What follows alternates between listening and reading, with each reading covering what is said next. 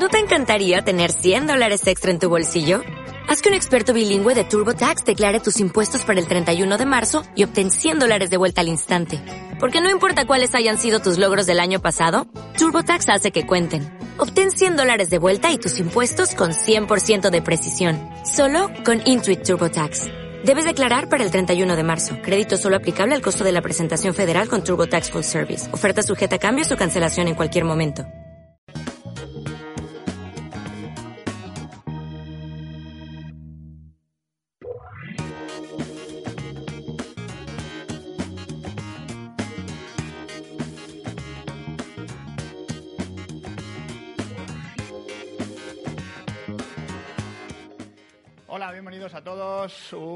Martes más a Ingenieros, el video podcast en directos de IG en España. Eh, muchas gracias por acudir otra, otra semana más. Eh, después de esta, del es el segundo programa después de las vacaciones de Navidad, que nos tomamos ahí un descansito. Ya sabéis que, que nosotros también lo necesitamos. Eh, venimos anunciando todo el día eh, un poco los contenidos del programa de hoy. Vamos a hablar de The Witcher, de The Witcher 3. Es el juego de la semana porque hemos tenido ocasión, junto con otros compañeros de, los medios especializados, de jugar las primeras horas del juego. Y bueno, es uno de los juegos del año, seguramente. Es, si no, el juego del año, ¿no? Es un poco el que más suena ya, desde ya, desde enero.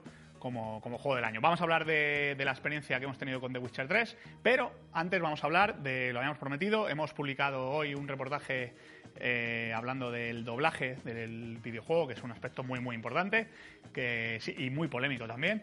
Y, y hemos dicho, ¿por qué? Eh, con toda la gente con la que hemos hablado para hacer ese reportaje, ¿por qué no invitamos a algunos de ellos para que vengan a ingenieros? Y eso hemos hecho.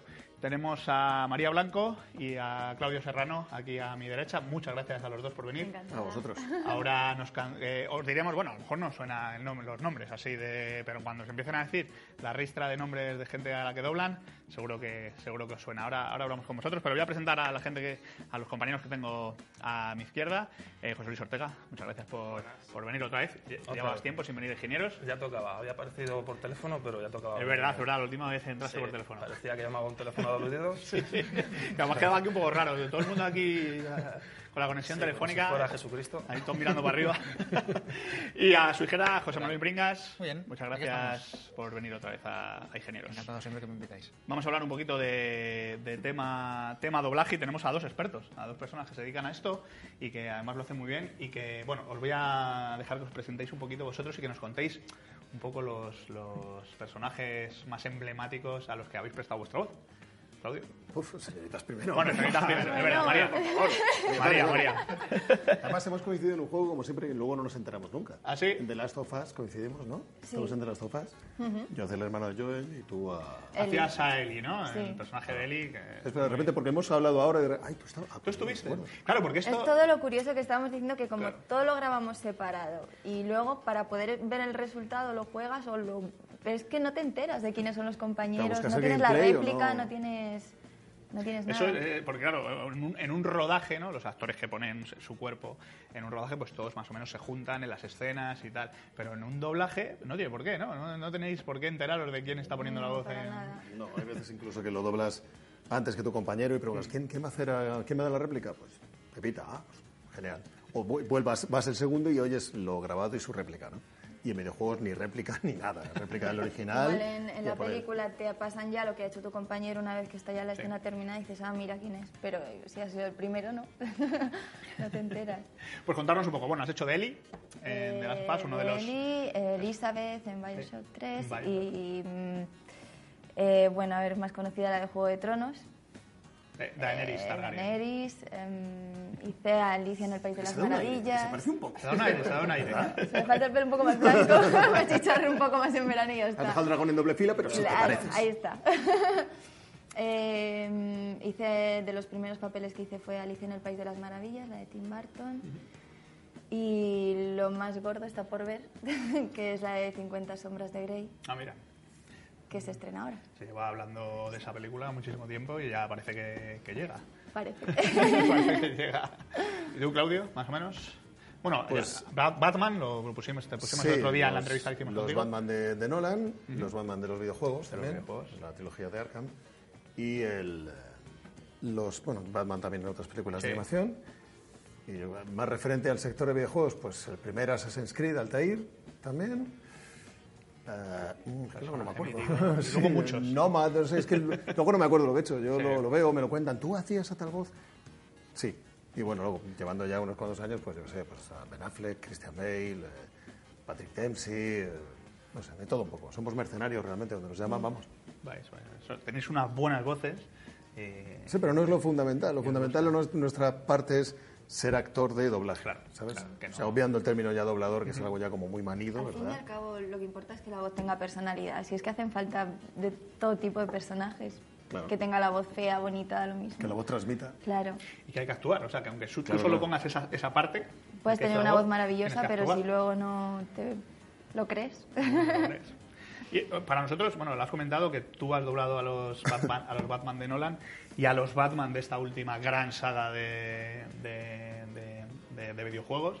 Y eso es un regalazo para los fans. O sea, el, eh, eso hay que ponerlo en valor. Es un regalazo para los fans que, que el mismo actor de las últimas películas de Batman sea, el, sea quien pone la voz de, los, de estos videojuegos que además están teniendo tanto éxito. ¿no? Claro, para mí fue un, para mí fue un regalo también, porque como actor que te sigan asociando a la franquicia, aunque no sea exactamente el mismo actor, pues, hombre, señal de que algo bien habrás hecho y de que ya de por sí el Batman de Nolan marcó un camino, un hecho diferencial en cómo es el cine de superhéroes, en, en la historia del cine de superhéroes, y asociar, en este caso mi voz, a, a la franquicia de los videojuegos, pues me sorprendió hasta a mí. Dije, yo encantado, no tengo, soy un trabajador, voy donde me llamen. Y luego la verdad es que el, el resultado y tal como lo cogió la audiencia, pues te das cuenta que fue bastante positivo. ¿Vosotros notáis la diferencia, por ejemplo, cuando trabajáis para una empresa que se dedica tanto al cine como a videojuegos? Por ejemplo, estamos hablando del caso de Batman, Warner. Que, que, por ejemplo, el- hacen las películas con, con voz, también hizo Lego Batman, bueno, perdón, Ah, sí, la Lego película. La película que también salía tu voz y, y esas cosas. ¿Notáis la diferencia de una empresa que trabaja solo a videojuegos a una empresa que también tiene facilidades con, con cine o...?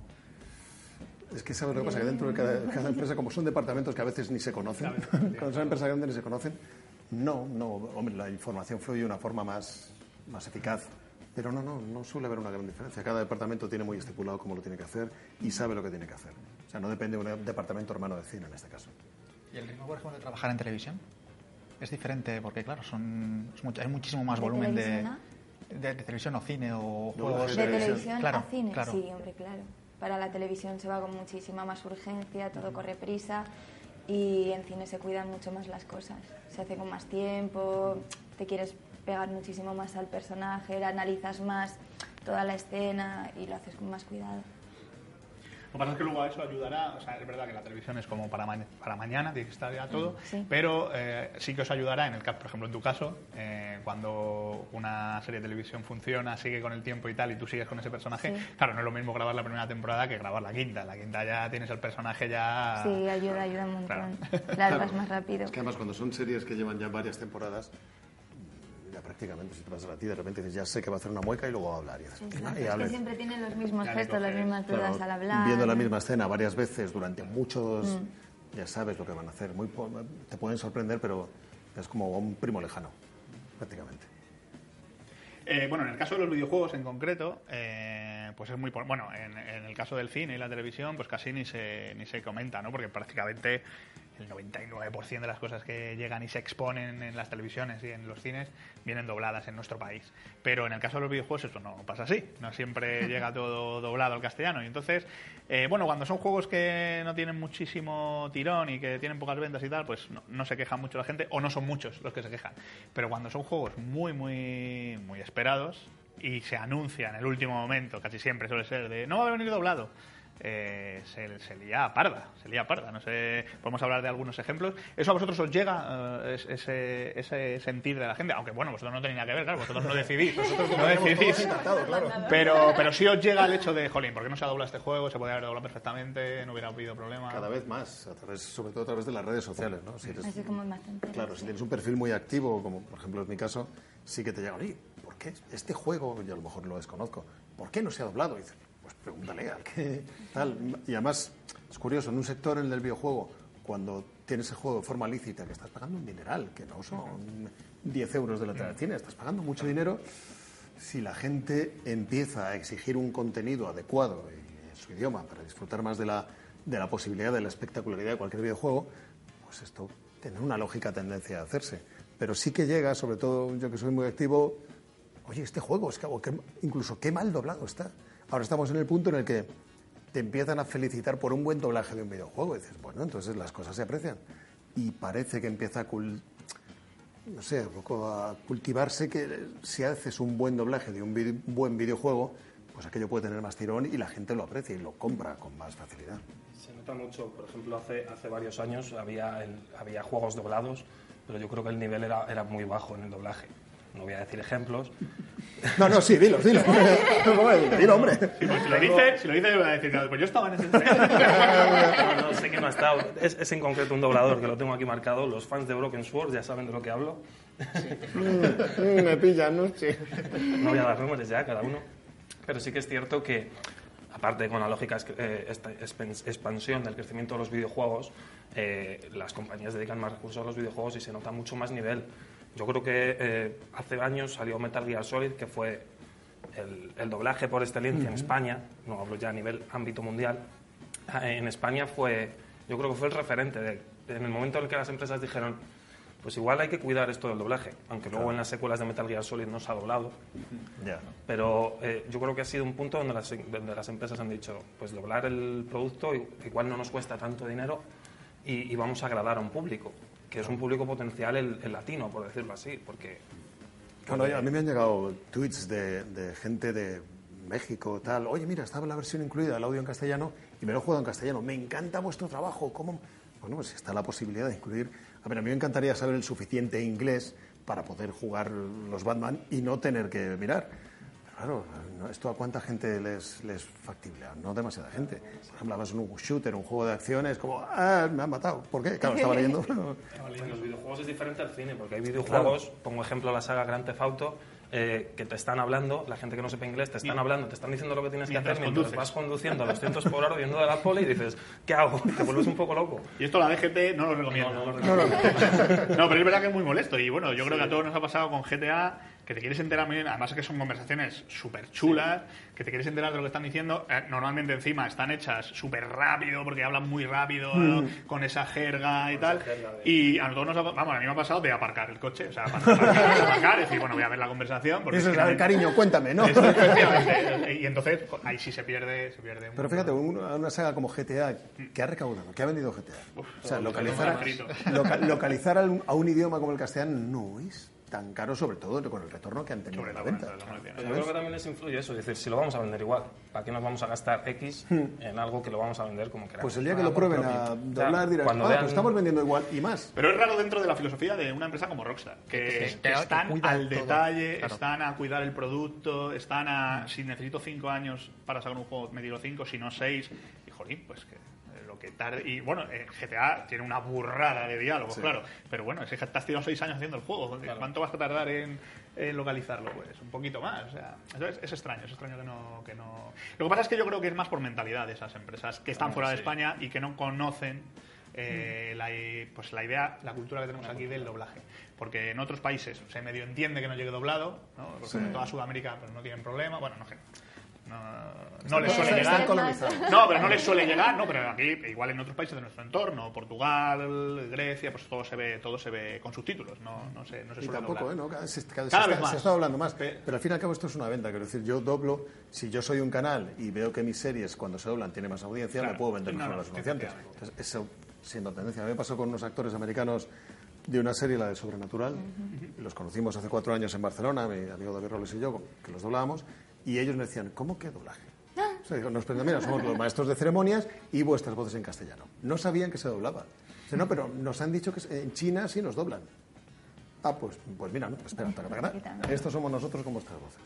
Qué bueno. Se sorprendieron, eh, nos miraban, miraban aquello. y decían, Soy yo con tu, con tu voz. Ahí haces los- las peleas también, lo haces todo. Sí, ¿qué quieres que te diga? Y se sorprendieron y dijeron, y, bueno, ¿y ¿en cuánto tiempo hacéis un capítulo? Pues, ah, un- tres horitas. ¿Cómo? Claro, Yo estoy dos semanas rodando y tú en tres horas te lo has... No entiendo esto. ¿no? Pero luego es una labor que es... Yo creo que también es una posibilidad que aquí nuestro sistema tampoco va demasiado bien a la hora de contar las, las peculiaridades de nuestro mercado hacia afuera. Si se comunicaran bastante bien, de verdad que no es, no es tan caro localizar un juego al castellano. sobre todo por el retorno que va a tener.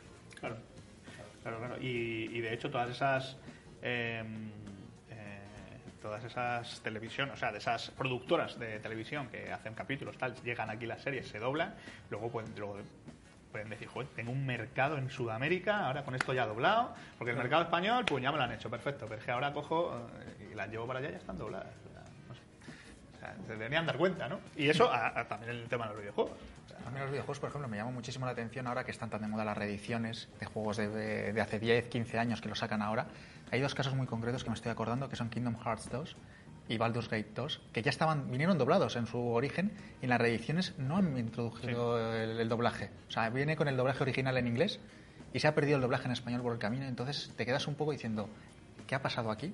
Para que un trabajo, que además en los dos casos era magnífico, se haya perdido. Uno hecho por Square Enix y Disney y, y el otro no sé quién creo que era Interplay que lo llevaba en aquel entonces o Atari eh, diciendo qué ha pasado con este trabajo ¿Dónde se ha quedado? ¿Dónde se ha quedado? o sea ya ni siquiera es que no, no tenías ni que hacer la inversión de, de- de contratar nuevos actores y hacer un nuevo estudio de doblaje sino que ya, ya lo tenías ¿qué ha pasado con el, con el doblaje? entonces eso En Kingdom Hearts pusieron la excusa de excusa entre comillas de que eh, tiene escenas que no salieron en la versión original del Final Mix. Pues haces como en los, Y decían, en los. DVDs metes el, el- Claro, pero el dijeron que iba a quedar muy mal que hay un cacho en castellano y otro en inglés.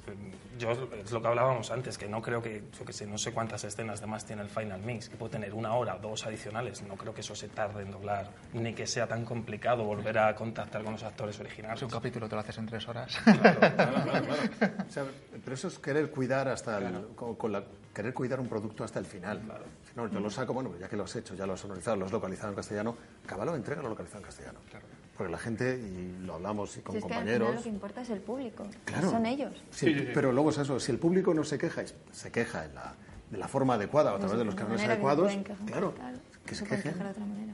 Sí, hombre, está viendo cada vez más campañas de petición, firmas.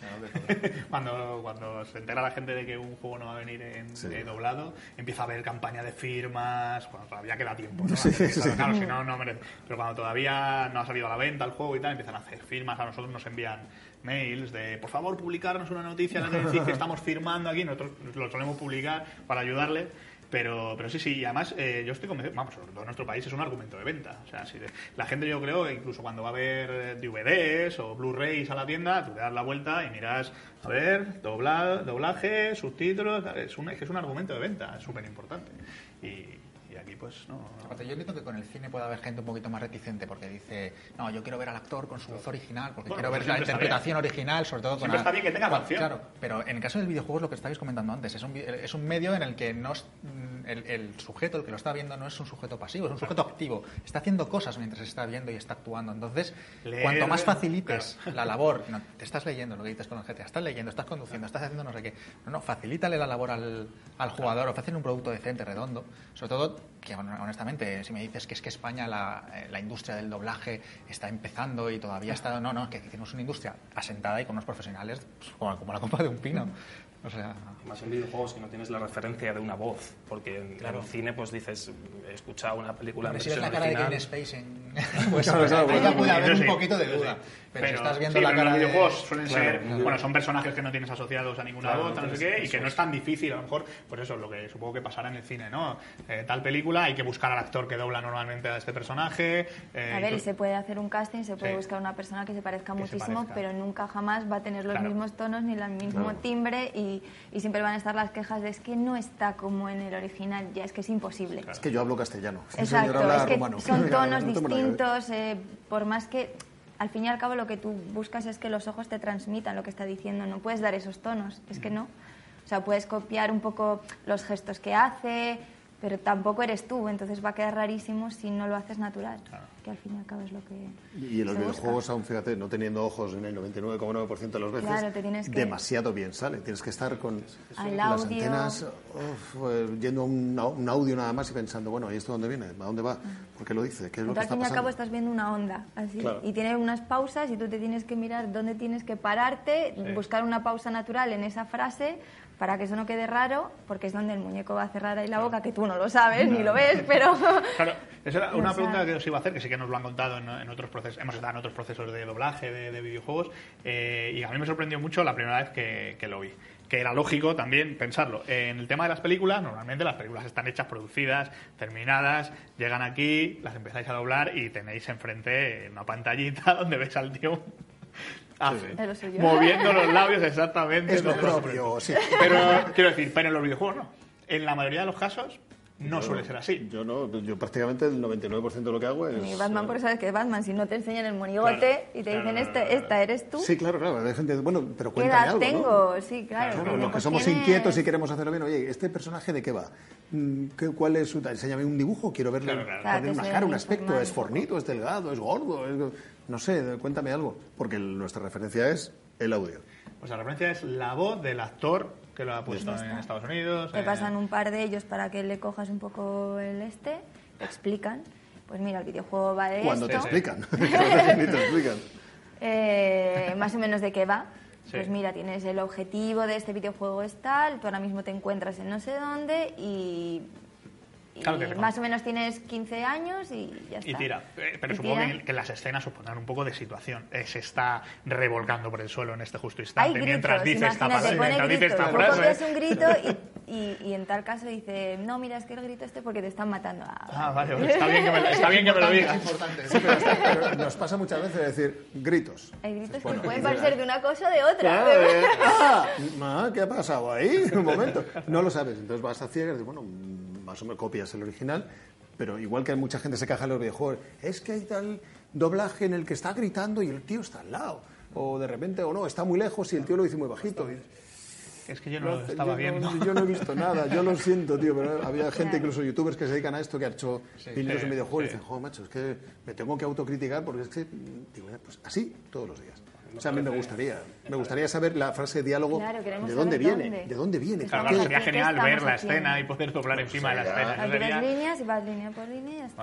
No- A mí me parece admirable que con todas las trabas que tenéis hagáis eh, los trabajos que hacéis, que mucha gente puede criticar el doblaje en España y es que no conocen el fondo que hay, que, que os den Un Excel, papel, así dan que un digan, Excel "Sí, con gritos", frases. que tú te pongas a, a actuar sin, Oyendo sin una saber. Claro, si te A mí copias me parece, supuestamente tienen deben siete vidas, cuadrar, sabría hacer pero... eso. o sea, No, nada más, el, el proceso, el proceso en sí es divertido hasta cierto punto, ¿no? Porque tú llegas, tienes a lo mejor, y ten en cuenta que el juego no se hace por orden. O sea, de repente puedes estar diciendo, Estás por ejemplo, de repente- sí, estás llorando y diciendo, dame ese trozo de pan. ¡No, me has matado! Mm, bien, me gusta. Sí, sí, no tiene ningún sentido. Sin orden ni sentido. Yo tengo una pregunta, es una chorrada realmente, pero Pues trátala. Suéltalo, que estamos aquí. es, es una tontería, pero que siempre me la he preguntado yo. O sea, vosotros, por ejemplo, tú llega una película que estás esperando mogollón de tiempo y te dicen, mm, ve a doblarla. ¿No te fastidia mm, conocer el final sin saber, o sea, poder conocer el final de la película? A ver si me explico. Sí. Que te toque decir una escena final de un personaje que vaya a morir por lo que sea y a ti esa película te interese personalmente. Sí. ¿No te ha pasado alguna, ¿no os ha pasado alguna vez que puedas, yo qué sé, sale Star Wars y me toca O sea, un spoiler ahí total. hacer un spoiler de la Virgen y digo, joder, me hubiera gustado verlo, a mí. Es una chorrada de pregunta, pero Yo tengo entiendo que esa... te fastidie a ti. a mí me encanta. Más que nada porque, claro, además, nosotros, hacerlo. yo soy friki también de mi curro, ¿no? Por ejemplo, cuando empezamos Star Wars Rebels, la serie esta de dibujitos, para mí era otro de mis hitos de la infancia, ¿no? De repente decir, ¿y qué pasará? ¿Y qué pasará? claro. No lo sé, pero me encanta. oh, y llegas al final y dices, qué bien. Sales de allí. De todas maneras, lo ves pero no lo ves. Ya. Ya, ya. Lo ves pero estás Sí, pero no concentrado te en otra cosa. mucho de- del, del contexto general del capítulo, Claro, a lo tú, mejor. tú no, tú estás a- a- concentrado a tu boca, lo que sea, y entonces no estás viendo cómo queda en conjunto al final. Solo lo ves cuando lo ves, sentado con su música, con todos los compañeros, porque igual lo estás grabando tú solo y sí que En te una estás imagen en esperando- blanco y negro, a lo mejor no hay, está ni la música, es un claro. dibujo, y tal, y dices, bueno, esto cuando esté todo junto será la leche. Y Luego- tendréis que, te entiendo que tendréis que firmar los famosos NDA de estos de confidencialidad cuando no podéis decir nada de lo que habéis visto. De nada hecho, lo que habéis tenemos que negar que hemos estado aquí. Y os, os iba a preguntar, a la hora de doblar, bueno, sobre todo, claro, eh, ya hemos dicho que en videojuegos no estáis viendo la escena, pero a la hora de doblar eh, películas o, o series que sí que estáis viendo al actor, eh, podéis decidir vosotros, o sea, vosotros ya tenéis el, eh, la traducción hecha, ¿no? La tenéis hecha, la ha hecho otra persona, pero podéis decidir vosotros una vez, aparte, porque es que eso hay que adaptarlo, eh, la vocalización, le quitáis, le añadís cosas a las frases para poder decir, oye, es que esto si no, no cabe. O sea, esta traducción así literal no cabe. No sé cómo hacéis ese trabajo. Esa es la labor del director de doblaje o del adaptador de diálogos. Nosotros, la película pasa desde la traducción, a un adaptador de diálogos o director, que es el que más o menos no solo castellaniza aún más la traducción, sino que busca que tenga sentido con la boca, las P's, las B's, y luego que no haya una incorrección o una traslación, como Adapta trasladar un los chiste. chistes, o los acentos. Aún así hay veces que estás en sala y lo lees y dices, oye, ¿qué te parece? Tú estás metido en el personaje, Sí, sí, claro, sí, y de sí. qué te parece, ah, pues sí, pues es buena idea, no se me había ocurrido. O lo- ¿qué te parece? No, no, porque no, porque luego al final, ah, vale, vale. No va a tener sentido. Ya hay una persona que un poco lo tiene todo en la cabeza. Claro, el director es el que se lo ha visto todo. Tú cuando vas no sabes muchas veces ni quién eres. Claro, claro. Eh, mira, pues eres esta chica negrita que resulta que es la amiga de la protagonista y que le va a acompañar ahora a la universidad. Es que no sabes más, entonces él es el que te cuenta todo. Y que te dice, pues aquí, mira, puedes utilizar esta jerga porque esta chica es muy de barrio o lo que sea, o dale este tono. no sé. Muy interesante. Eh, bueno, yo voy a hacer dos preguntas que no podrán responder, probablemente. Dispara, dispara, vamos, Bueno, vámonos, María, vámonos un además, momento. además a los dos. Bueno, eh, no sé si María, tú ya estás o ya tienes marcado el calendario de las sesiones de grabación de la quinta temporada de Juego de Tronos. ¿O has empezado Nada, ya? De o- momento nada. Nada de nada. ¿Y a ti ya te han llamado para Batman contra Superman? ¿Ya te han ido guárdate tal mes? ¿Dónde está la puerta? es que no podemos contar nada. claro. Ay, ya sabía. sabía. Ojalá, o sea, me encantaría. Ojalá. Pero es que fíjate, eso, eso es 2016. Sí, pero bueno, eso hay que ir doblándolo ya. Eso ya... No, no, yo sí, ya me, me dijeron, oye, que sí, dámelo ya, quiero verlo. Porque tú además has doblado a los dos, a Christian Bale y a Ben Affleck. Eso también puede quedar un poco ahí. Bueno, puede ser Sigue curioso, siendo ¿no? Batman. Es una buena pero- mezcla claro. de la voz. Además, ten en cuenta que nosotros, si yo hiciera la película, yo no voy a hacer al, no voy a poner la voz que puse con el Bale, de, con el Batman claro. de Bale, tengo que ser lo que Eso haga, lo refiero. que haga Ben Affleck. ¿sabes? Ven, llámame. Eso es lo que haga Bale y, y ya está. Somos mercenarios. Claro. Muy bien, muy bien. ¿Y último videojuego en el que estéis liados o, o hayáis, o hayáis hecho? De- Yo ¿Recordáis? terminé con Sunset Overdrive Ujú. y ahora tenemos, me parece, un, algo, un añadido o algo así, creo. ¿Alguna expansión? No coincidiste con el Rubius en la grabación, ¿no? No, no me enteré. Lo está dejando. lo está dejando más que nada porque no... Me he enterado también, pero por internet. Curioso. ¿Eso, eso cómo se Eh, eso- eso- eso iba a hacer yo, la Es una pregunta. Porque es una persona ajena al mundo del doblaje, aunque ya a- a parecer creo, creo haber leído en algún sitio que tenía estudios de, de- de la materia de, de doblador y todo eso, pero vosotros sois profesionales de- del medio, es vuestra, es vuestro- vuestra forma de ganaros la vida, y que una persona externa a una colaboración de este estilo, ¿cómo lo veis vosotros? Te lo ligas. Yo ahora diré lo mío, pero te lo ligas tú primero. Tengo que decir Eh. que María ha respondido muy bien en la entrevista que está en IGN a esta misma pregunta, pero que responda ahora también. Eh, bueno, a ver, somos profesionales de lo que somos, entonces no vas a meter a un dentista a esto ni me voy a poner yo a operar a corazón abierto. Es que no. Ah, pues tendría su coño. Bueno, también es coña que lo Eh, estamos viendo nosotros en el mundo del periodismo, ¿verdad? Porque No, no es, no te iba a decir, no es justo, ¿no? Que una persona simplemente por tener voz y boca se ponga a hacer el trabajo de otra persona. Eh, al fin y al cabo lo que importa es el resultado. Lo que hablábamos es el final y lo que queremos es que quede bien el producto y para eso se necesitan unas personas que tengan estudios de eso, que se hayan encargado de, que eso quede bien. Sí, sí. Eh, esto al final eh, son las compañías que hacen una especie de Sí, para publicidad. marketing y tal, pues vamos hecho, a mira, meter- es, es- es un- efecto, Sí. es un efecto que se consigue, estamos hablando de ello. Estamos hablando de ello. Rubius es Eh, en el caso del Rubius, bueno, yo recuerdo otras veces que se ha hecho, bueno, lo que pasa es que eso ha sido a menor medida porque se ha hecho un concurso y un fan de un videojuego pues ha metido una voz, pero claro, le han dado un papel ahí pequeñito de, de tres frases. Eh, pero bueno, yo creo que es una manera de bueno, hacer Sí, marketing. es, es de- marketing, es publicidad, es una acción que decir, si va María o voy yo a doblar un videojuego, no sale en YouTube. no sale. Rubius va a doblar Wanapage Hunter 2 y monta un vídeo, monta un serao, le pagan una pasta. Paga una pasta, mucha pasta y, y sale la- y ya estamos hablando de ello. Claro. Decir, como elemento de marketing, bueno, seguramente él a lo mejor no sé si tenía nociones o no. Por ejemplo, pasó con Christian Galvez en Assassin's Creed, Sí. que tenía una, inter- una intervención muy cortita, le pusieron a caer de un burro. Yo coincidí con él en el Fan and Serious en Bilbao, estuvimos Sí. hablando, dijo, tío, tal, dije, "Pues es que no pasa nada, yo entiendo que... Yo entiendo que te llamen, además Cristian en este caso es súper fan de la saga y tal. Oye, tío, si hay alguien que tiene que hacerlo eres tú. Dentro de los startups que haya... Christian fue el personaje que le dieron. Claro, pero es un personaje pequeñito. Es un personaje Sí, pequeñito. pero yo qué sé. Hay muchos secundarios en Unity que le pueden en Assassin's Creed. Que Claro, pero, por es como ejemplo- más simbólico. Claro, pero precisamente lo por- haga. porque es simbólico y es Cristian y Cristian tiene el sí, poder y la popularidad que tiene, pues estamos hablando. Pero aún así a mí me parece triste, sinceramente. Bueno, nosotros- No, no digo lo de Cristian Nosotros Ya, ya, sí, sí. tenemos, a, tenemos un compañero, a Víctor Sánchez, que puso la voz al sol- Soldado 1, creo que se llamó, de, de Halo 3, de Halo 3, eh, pero tenía muchas frases, ¿eh? Tenía Y muchas- Juan, que vendrá, tenía muchas frases. vendrá ahora, Hizo de eh, galleta. hizo de galleta Oreo. De galleta Oreo eh, en- en Wrecking Romper Ralph. Ralph. Romper Ralph. Es verdad. Claro, pero es una cosita así, algo puntual o como algo bueno, pero cuando ya dices, le han dado un papel muy largo, dices, bueno, pues Claro, era el protagonista. Rubius era, doblaba al, al No, no, no, protagonista, no, ¿no? era secundario. una misión Ah, secundaria. era una misión secundaria. Vale. yo no he visto el resultado final, me gustaría solo por curiosidad verlo. No lo he visto tampoco. Bueno, pues muchas gracias por haber venido a vernos. Queríamos hablar con vosotros del tema del doblaje, que es, es, es apasionante, me parece, me parece genial. Y, y, a, y a vosotros que, que, bueno, que al final picáis de todo. O sea, no, o sea, sois, sois actores de doblaje y dobláis series de televisión, dobláis cine, dobláis videojuegos. O sea, no hay unos expertos de yo doblo videojuegos, yo doblo cine, yo solo, yo solo televisión. No, no. Claro, vengas a la voz y ya está. Y esto cada vez además es más, es más igual, ¿no? Un, un medio que otro. Antes, bueno, los videojuegos de hace 20 años pues no, no tienen nada que ver con los de ahora, pero ahora los medios se parecen mucho más.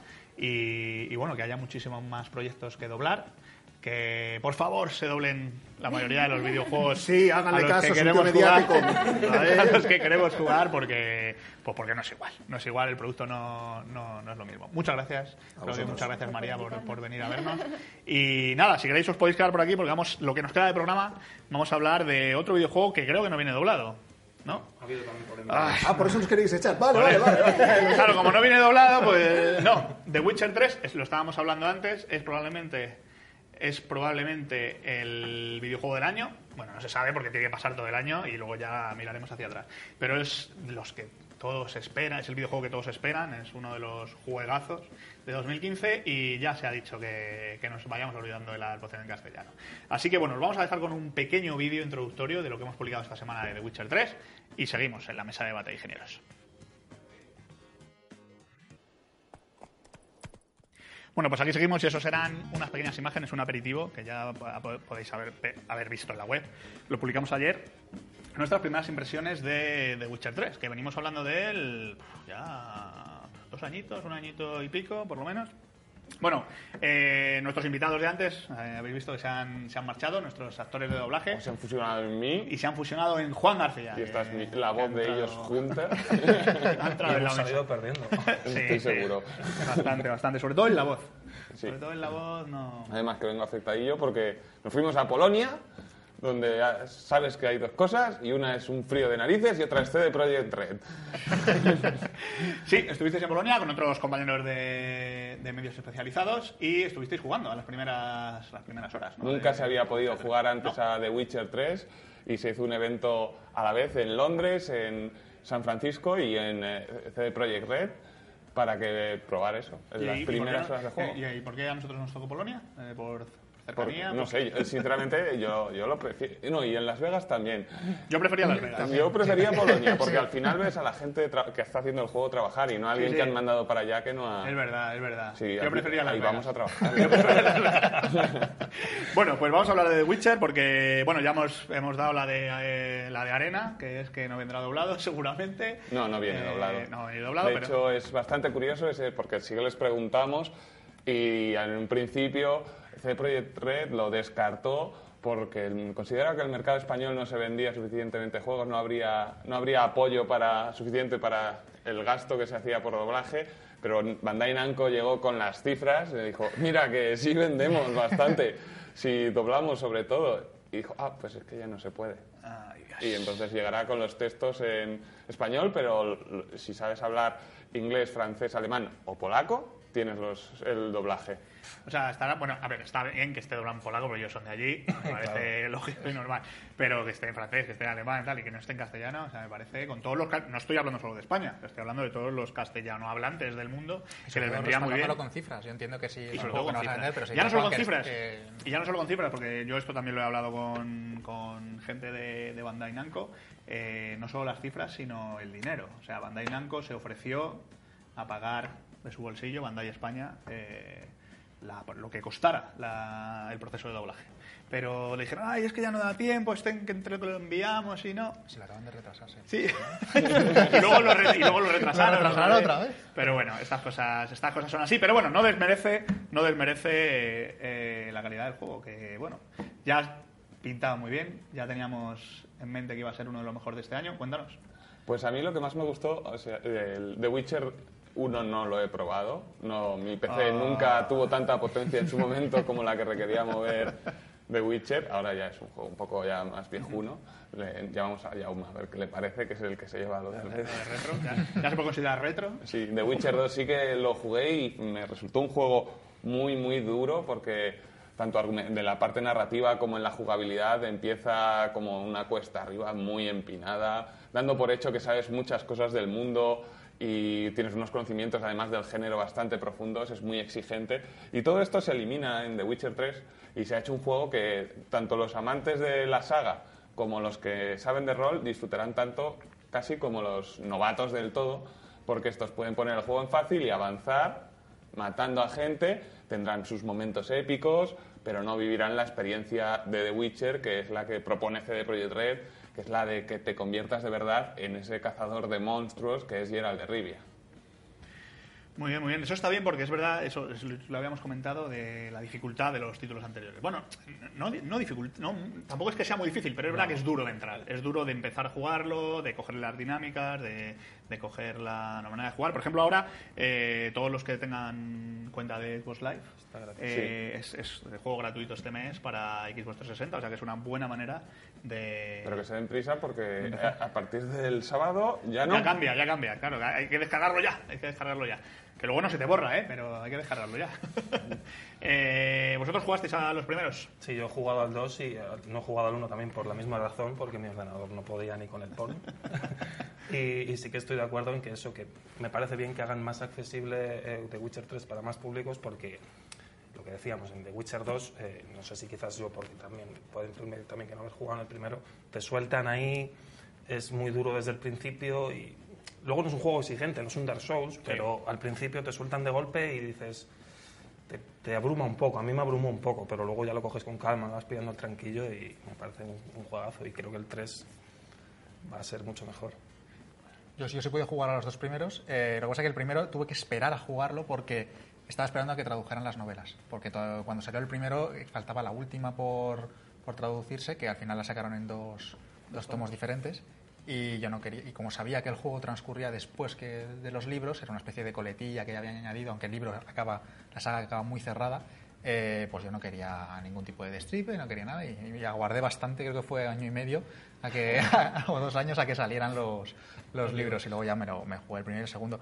A mí también, yo también creo que son dos juegos que son muy complicados de, de, de- de comenzar porque el primero es muy obtuso, o sea, notas que los controles no están bien, que falla algo desde el punto de vista jugable, eh, aunque a- luego le metieron un, un parche gigantesco de, no sé si fueron giga y medio de, de contenido de... Que por aquellos tiempos Que era era, como- una barbaridad, estamos hablando de barbaridad. 2009, 2010 más o menos. Eh, que claro, introducía animaciones nuevas, nuevas líneas de, de, de doblaje, pulían algunos detallitos, eh, sobre todo de scripts, algunos fallitos que tenía, porque es una de las cosas que le ocurre también un poco a este estudio, que, que suelen dejar bastantes bugs en, el, en, los juegos, en, en los dos juegos que han sacado. Pues por- porque es un estudio pequeño y porque tienen otro tipo de. Eran de- un de- de- estudio bueno, eran un estudio pequeño. pero tenían una dinámica de trabajo de sacamos el producto y luego lo vamos a ir puliendo. Y de hecho el público respondía muy bien, porque son, son juegos que luego tú los estás jugando y te das cuenta que el trabajo de recreación del mundo que hizo que hace Andrés Sapowski es magnífico. O sea, eh, las gentes, las tramas, cómo huye del maniqueísmo de tú eres bueno, tú eres malo, siempre te, te- te intentan mover por la línea de grises de- de- del comportamiento. No todo es bueno, no todo es malo, un poco un Mass Effect que siempre está. Sabes cuando eres, estás haciendo cosas buenas, sabes cuando estás haciendo cosas malas. En The Witcher, una decisión que tomas al principio del juego pues en- a las 10 horas de juego vuelven los personajes y se van a comportar un poco como eh, en función de lo que tú habías hecho, siempre eh, moviéndote, como digo, en esa escala de grises. Muchas veces tienes que elegir entre matar a dos personas y las dos personas te caen bien. Entonces es como, ¿qué hago? O sea, mete al jugador en esa dinámica de moral que tienen los libros eh, de escoger el mal menor, eh, ayuda a la gente, esta pobre, estos pobres campesinos, ayuda a los elfos que son una panda de marginados que viven en el, en el monte. O sea, yo creo que sobre todo el valor de los juegos es que saben adaptar muy bien el libro, las novelas. Y además una de las cosas que de esto que estás diciendo de la zona de grises lo vi lo viví yo mientras jugando con una de las secundarias más random que podías encontrar porque además una de las cosas que nos gustó eh, de esta toma de contactos que fueron tres horas en las que estaba vivido en la primera parte que empieza que puedes ir directo y es hasta que ganas al grifo que hemos visto en los trailers bueno, y, poco, y poquito después, y luego saltas a Skelling, que es como los países nórdicos, que es nieve.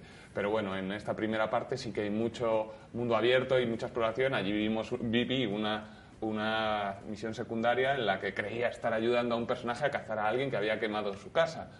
Eh, luego llegué al personaje, descubrí por qué lo había hecho, le entregué y las autoridades decidieron un castigo exageradísimo y decidieron matarle. Entonces la decisión que era la buena al final resultó siendo la mala, aunque el, el damnificado porque su casa me ayudara, pero yo me sentí como una auténtica mierda porque le dio un hombre a la horca que en realidad no lo merecía.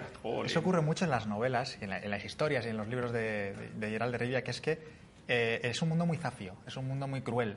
Eh, es una edad media muy ambientada en, en Centro Europa. Nunca te dice los nombres exactamente, pero sí sabes qué ocurre por el centro de Europa y Francia, Polonia, eh, Austria un poquito, después, todo por esa zona.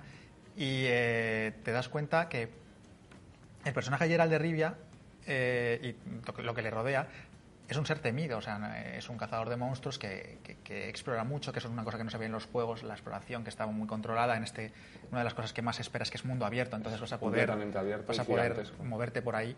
Y eso, y que luego la gente es muy zafia y muy cruel y, y- y muy mala, o sea, es cruel, es, es asquerosa, o sea, es lo que tú comentabas, que eh, te puedes en- entregar a un criminal porque es lo correcto, pero eh, al que se lo estás entregando, pues tiene, es una persona completamente egoísta y puede tomar unas decisiones completamente arbitrarias. Entonces, deja en las manos del jugador, haz lo que quieras. Eh, no te vamos a decir si está bien o mal, sino sencillamente haz lo que tú creas que quieres o lo que, o lo que quieres hacer, no lo que creas, sino lo que quieres hacer. Ten completa libertad. Y eh, bueno, técnicamente, gráficamente, creo que lo jugasteis en la versión del Xbox One. Lo pudimos ver en todas las Ah, versiones. De hecho, un- mientras hacíamos el tour, una, una parada que fue bastante curiosa es hay una persona específicamente encargada de que las tres versiones se vean igual, que tiene las tres pantallas en las tres, las tres versiones, intenta avanzar en las tres a la vez, parar en el mismo sitio, está igual, está igual, está igual. Sí, sí. Para él comprobarlo y cambiar, retocar, bueno. esta, esta florecilla a la izquierda, tal. Una pregunta personal, ¿cómo era el PC que movía ese juego? En- Hablaba, te contestaba. Eh, no, en el, en el avance, en el avance que tenemos eh, te- verás las especificaciones. Creo que era un i7 con 8 GB de RAM de D3 y una eh, y una GX 980. 980 con, con 4 GB de, de disco duro, de memoria también, o sea, era bastante potente. sí, sí. De todas formas, no lo pusi- no- no- nos dijeron que no tocáramos específicamente las especificaciones que estaban puestas en muy alto, no en ultra. Y ya, se veía- ya era la versión superior a las tres, se veía, se veía más detallado que las otras dos, pero X- tanto Xbox One como sobre todo Play 4 eh, aguantaron muy bien el tipo. Xbox One se veía un poco peor, pero todos los periodistas allí dijimos que se veía extremadamente fluida, bastante más que Play 3 a la altura de PC y quizás un poco superior, porque ya sabéis que con los PCs es mucho más difícil optimizar por eso de que hay mucha variedad de hardware. Evidentemente en estos cinco meses que quedan, bueno, cuatro meses que quedan es lo que van a hacer, hacer que la optimización para PC sea perfecta, que quizás su- subir la resolución, porque ahora ha salido que la resolución a la que jugamos en Xbox One no teníamos una pantalla de 40 pulgadas, que es a partir donde se ve la diferencia de entre 900p y 1080. Sí que salía a 900p en Xbox One y a 1080 ahora mismo Play 4, pero pretenderán ser lo más iguales posibles Todas, cuando sí. lleguen el 19 de mayo. Y bueno, lo has dicho ya, era un, es un juego ahora completamente abierto, con un mundo gigantesco. Esto de los mundos enormes se lleva mucho, ¿no? Pero es más grande que, que San Andreas, más grande tres veces Red Dead Redemption. 20, 20 veces eh, 20 veces The Witcher 2 The Witcher 2. y, ve- y un 20% mayor que Skyrim. Un 20% mayor que Skyrim. Bueno, Entonces va a ser parecido a Dragon Age Inquisition. Porque más o menos es- decían que era un tamaño, no recuerdo exactamente, pero también lo compararon con Skyrim. No recuerdo el porcentaje, pero creo que era un 10, 20. O sea, que me imagino que de, del tamaño del escenario será parecido. Sí, Son dos va- juegos similares, vaya. Muy, es, es muy, muy grande y está muy densamente poblado. Mientras vamos con el caballo, además que otra de las cosas que han metido es eso, el caballo, que ahora puedes luchar a caballo, el caballo puede tener miedo y, dejarte tirado, puedes agotar al caballo y que muera y tener que ir a pie. Es un poco Red Dead Redemption y puedes avanzar y hay un montón de cosas que descubrir, de repente te encuentras con un espectro y, tiene, y puedes o no matarle, eh, o alguien te pide ayuda, es muy, pues, eh, pues como debe ser un sandbox, está muy lleno de actividad y de vida, y, y verás, hay montones de animalitos por aquí, por allá, vas encontrando pistas. Es un juego brillante que tiene además toda la sofisticación de Witcher 2, porque sigue estando lo de la alquimia, con el mismo nivel de sofisticación, sigue habiendo un nivel, una evolución de personajes muy profunda e incluso más compleja, que es- a nosotros nos- eso sí nos costó un poquito de entender en las primeras veces que subes nivel, porque además la primera vez que subes nivel es cuando llevas ya varios combates, no es como llegas, primer espadazo, ¡oh, nivel 2! Nivel 3. Exacto. Y eso está Logro muy bien. desbloqueado. Además, eso es otra de las cosas buenas que tienes, que es un juego que te obliga a- leer para bien. Porque para matar a un monstruo tienes que ser el cazador de monstruos, tienes que conocer a tu presa.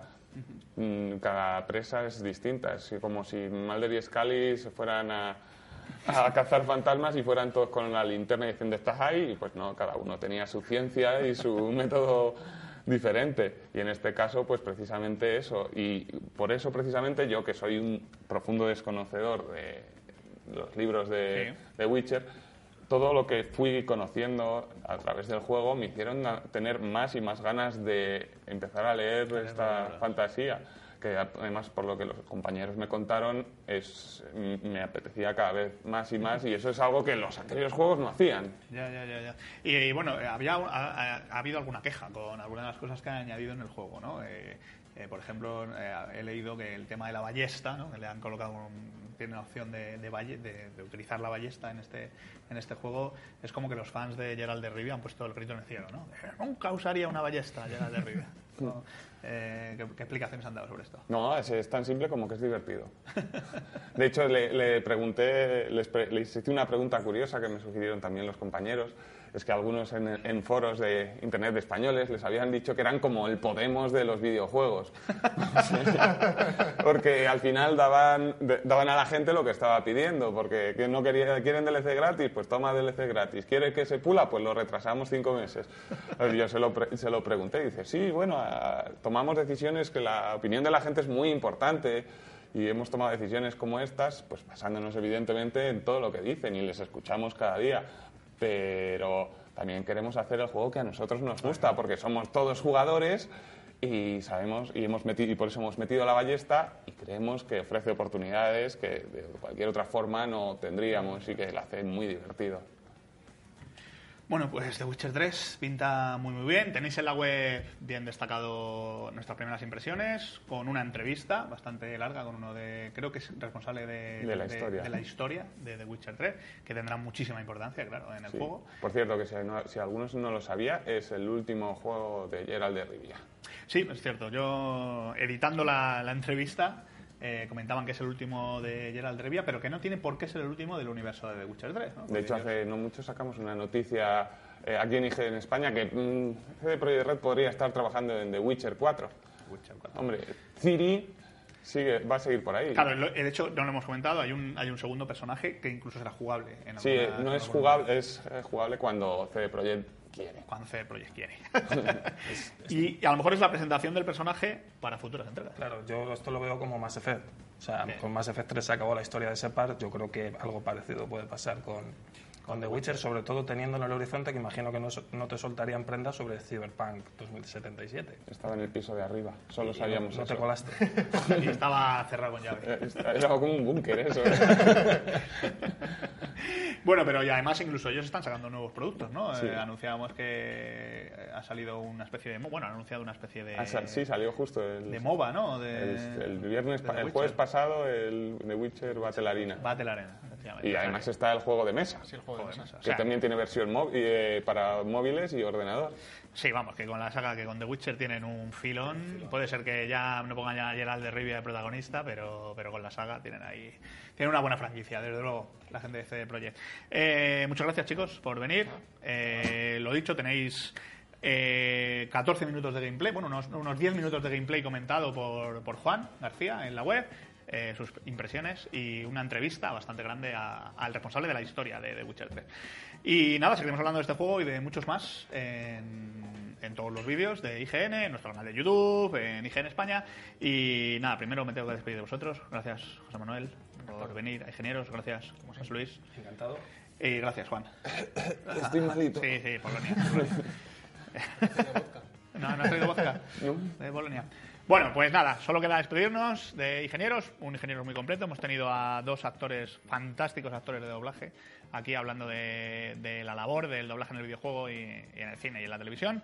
Y luego hemos hablado del juego de la semana para IGN España. El del año. Y el del año, dicen. Pero bueno, eso se dirá ya por el mes de diciembre, que haremos aquí el especial GOTI y nos pegaremos aquí un rato a ver cuál, cuál ha sido. Muchas gracias a todos. Os vuelvo a recordar que Ingenieros, todos los martes de 6 a 7, en directo en IGN España y en la portada de marca.com. Eh, si no nos ves en directo, luego puedes ir a ver el vídeo en diferido y verlo 14 veces si quieres, en IGN España, en nuestro canal de YouTube o en la aplicación gratuita de PlayStation 4. Y si no, pues lo escuchas, lo escuchas en iVoox o en nuestra lista de reproducción de iTunes. Muchas gracias y hasta el martes que viene.